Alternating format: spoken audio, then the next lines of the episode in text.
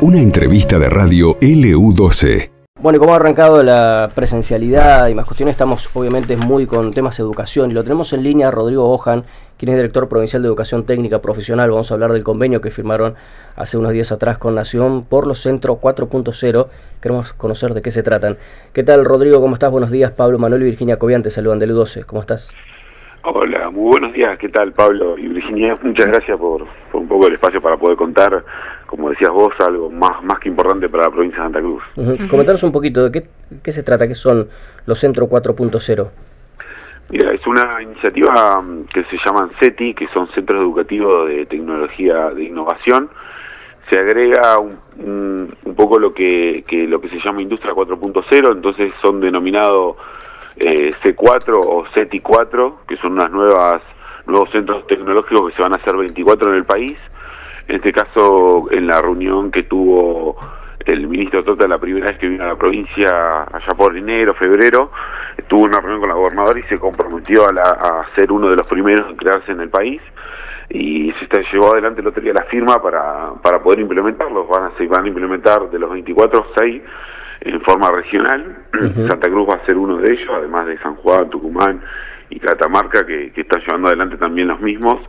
Y la particularidad es que estos centros tienen que ver, eh, comprender lo que es la nueva política productiva que tiene que ver con la industria 4.0 para que por ahí la gente por ahí entienda o comprenda de, de, lo que se habla esto cuando habla de la cuarta revolución industrial habla de todo el manejo de información y, y este y, y, este manejo de, de, nuevo, de nuevas tecnologías como es la inteligencia artificial, el manejo de datos, la este, impresión descentralizada de, de la fabricación. Y bueno, estos centros vienen a atender a, a, desarrollar estas habilidades a través de la educación y en consonancia con la, con la creación del Instituto de, de Ciencia y Tecnología en la provincia, el desarrollo del nuevo polo, este, y bueno, y este compromiso se empezó a, a, a concretar con, con esta firma y estos compromisos. Uh -huh. Eh, bueno, mencionaba, eh, quería preguntarle sobre esta vuelta a la, a la, presencialidad, que en el caso de las escuelas técnicas es mucho más necesario eh, porque no se puede trabajar por Zoom en un taller, por ejemplo, ¿no? Eh, y también esto que está hablando usted que tiene que ver con la actualización constante de los contenidos en cuanto a materia técnica para adaptarse también a las posibilidades de producción de la provincia de Santa Cruz. ¿Cómo están combinando todos esos elementos?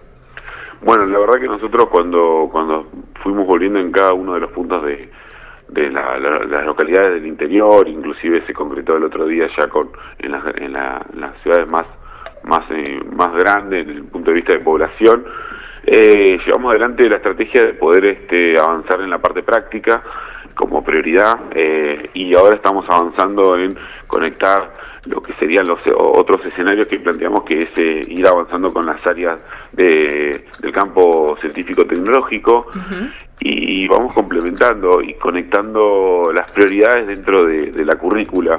Eh, por supuesto la verdad que fue años muy fue un, uno de los años más difíciles para la ETP como vos lo mencionabas no, no, no es sencillo poder explicar eh, aprender el saber hacer desde el, desde el hogar o a través de, de, de las redes, en este caso de, elementos de videoconferencia o como, como, como generalmente nosotros tenemos un sistema modal ahora implementado.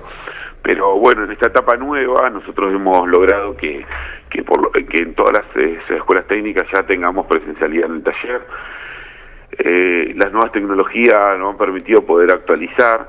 Eh, esta pandemia, lado positivo del mismo fue que pues, se pudo acelerar estos procesos y, y poder implementar herramientas que, que generalmente había desigualdad y hoy ahí ya hay una hay una, una cuestión más uniforme donde los elementos de eh, en este caso de, de, del sistema bimodal ha permitido que tengamos eh, una normalidad en, en, todo todo el sistema de TP eh, programas de simulación que antes por ahí algunos lo utilizaban, otros no, se pudieron compartir uh -huh. y esto ha generado una normalización para eh, o una actualización de los recursos didácticos tecnológicos que antes por ahí uno no, no, no alcanzaba a ver en algunos establecimientos educativos. Así que bueno, la verdad que nosotros lo tomamos siempre en positivo y estamos avanzando en poder ampliar la mayor cantidad de presencialidad mientras los escenarios permitan y la localidad de cada uno del interior de la provincia lo podamos llevar adelante. Yo quería hacerle dos preguntas muy breves eh, que tienen que ver con eh, las inauguraciones de las ampliaciones de los edificios la semana pasada, en la Escuela Industrial número 6, la número 1 de Caleta Olivia, la número 9 de Calafate, si mal no recuerdo. Eh, bueno, ¿qué, ¿qué, importancia radica esto, sobre todo teniendo en cuenta en, bueno, el esfuerzo que se está haciendo para que la Escuela Técnica en nuestra provincia de Santa Cruz eh, siga dando su fruto, que siga formando eh, futuros profesionales, la gran mayoría de ellas que, que obviamente elijan quedarse aquí, en nuestra provincia eh, trabajando. Pero coméntenos cómo han sido esas inauguraciones y qué importancia tienen.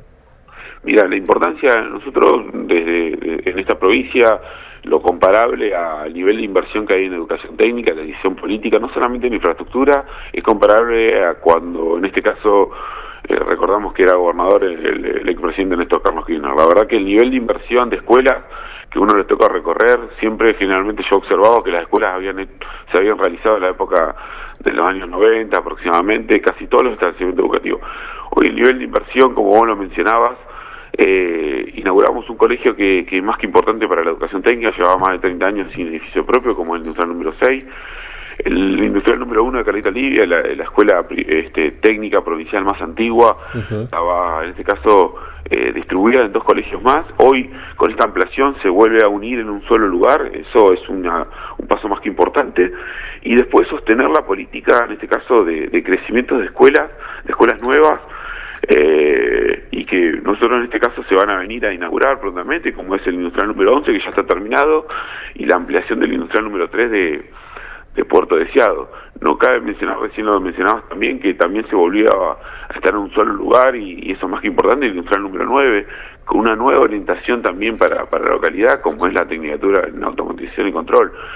Yo lo, lo, mencionar solamente que el nivel de inversión, eh, no solamente en infraestructura, como lo mencionaba recién, sino en la creación de, de, plantas funcionales que, que, van a permitir en constante crecimiento generar oportunidades para todos los jóvenes en este caso de la provincia, de la provincia en cada uno de los rincones. La verdad que eh, hemos eliminado casi eh, la posibilidad de que haya en algunos lugares donde donde antiguamente había posibilidad de un albergue, como en San Julián, que, que se proyectaba para que puedan estudiar, sino que los estudiantes puedan estudiar en sus localidades. Esto es un poco la, estrategia del gobierno, encarando, entendiendo que el sistema productivo lo va a necesitar, lo menciona la gobernadora en cada uno de los discursos, lo, menciona la presidenta del Consejo Provincial de Educación. El sistema productivo necesita jóvenes, en este caso eh, estudiantes, que, que puedan entender que, que Santa Cruz es energía, eh, y tiene que estar preparado para la misma. eh, Gohan, la última de mi parte, eh, en este caso por un, eh, una inquietud de un, de un, oyente que nos plantea lo siguiente y, quería aprovechar para consultarle cómo estaban en ese aspecto. ¿Cómo está en el tema de la distribución de las netbook o notebook a, los estudiantes de las escuelas técnicas? y me preguntan un caso en particular, de, en la escuela técnica número 4, para un, para un chico, para un adolescente de allí, donde, donde puede conseguir una escuela, una, una notebook o una netbook eh, para estudiar. Pero bueno, coméntenos en principio cómo están con la distribución de, de, computadores y después si atienden casos especiales o particulares de algún chico de escuela técnica que necesita alguna netbook y cómo tiene que hacer para, para conseguir una de ellas. Mira, nosotros desde que empezó la pandemia hemos, eh, la decisión en este caso de del Consejo Provincial de Educación como primer medida, observando cuál era todo el recurso que había quedado, que se había invertido a través de Conectar Igualdad, y que notamos que era, era más que importante no solamente en la educación técnica, sino en todas las escuelas secundarias que había, fue impulsar y, y, en este caso eh, relanzar lo que era el centro educativo de reparación, que es un centro donde están técnicos que reparan y actualizan y, y dan un soporte técnico más que importante.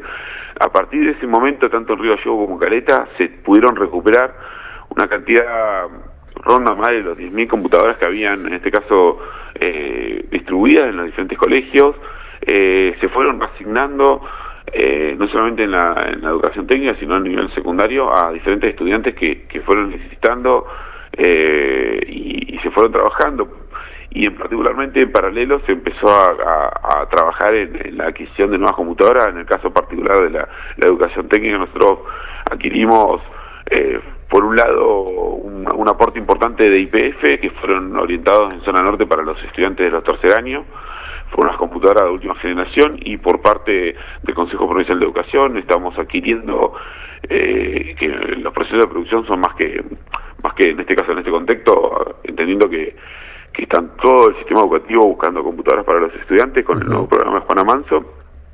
Nosotros estamos adquiriendo una nueva línea donde adquirimos las primeras 100 y ahora vamos a adquirir un 1000 más para poder distribuir eh, a los estudiantes, en este caso de la ITP, eh, para poder llegar a... Tenemos un universo casi de 7.000 estudiantes, tenemos un faltante que, que, fuimos trabajando con los directivos, que rondan los los 1.000, 1.500 estudiantes que, que, no tienen acceso a una computadora ni inclusive a lo que es conectividad y estamos trabajando en cada uno de los establecimientos educativos dando prioridad. Por ahí si en este caso hay un estudiante que por ahí tiene tiene alguna dificultad, por supuesto que no, no deje de acercarse al colegio, que lo pueda hablar con el cuerpo directivo, con, con el preceptor, con el profesor en este caso, lo puedo canalizar y nosotros vamos a trabajarlo y priorizando cada una de las demandas, en el caso particular que recién estaba mencionando, si el número 4, eh, con el cuerpo directivo, y nosotros dentro de las posibilidades que tengamos de ir viendo materiales que podamos, en este caso, o, recuperar y poder, en este caso, distribuir, que hicimos en todo ese establecimiento y en muchos más,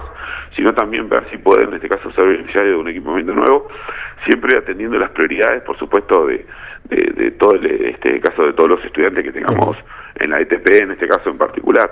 Pero constantemente estamos trabajando para poder llegar con equipamiento.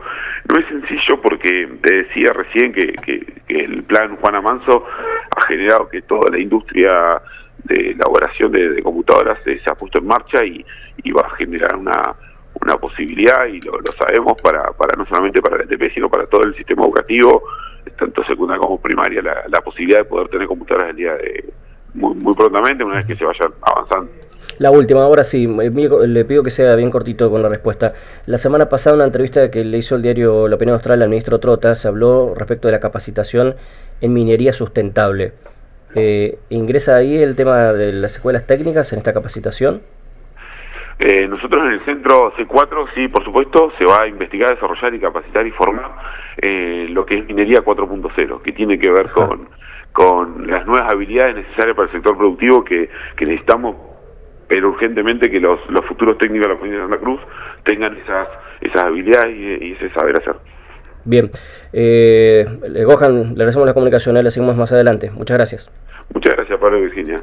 Que tenga gracias, días. hasta luego. Ahí estaba, en este caso, el titular de, el director de Escuelas Técnicas eh, de la provincia de Santa Cruz, Rodrigo Ojan, hablando respecto bueno, de lo que es el convenio que se ha firmado con la Nación de los centros 4.0 y también hablando bueno, un poco de la realidad de la inauguración de los colegios, de las aulas la semana pasada, algo muy importante para la provincia, y también sobre este tema de la capacitación, ¿sí?